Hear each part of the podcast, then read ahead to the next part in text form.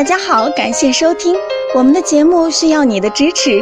如果您有任何问题，可以加微信 a 八二零二零幺九八咨询。接下来有请主播为大家带来今天的节目。有位患者留言说：“请问哪家医院治疗前列腺炎好？在平常生活中要注意哪些问题？前列腺炎应该如何治疗？”前列腺炎的症状多样性，轻重亦千差万别。有些可全无症状，有些则浑身不适。常见的症状大致有放射性疼痛、排尿不适、局部症状、性功能障碍。前列腺炎的治疗除了药物治疗和物理治疗外，自我调养在治疗和防止复发方面非常重要。如少吃辛辣的，防止过度劳累，适当锻炼，注意保暖，特别要节制性生活。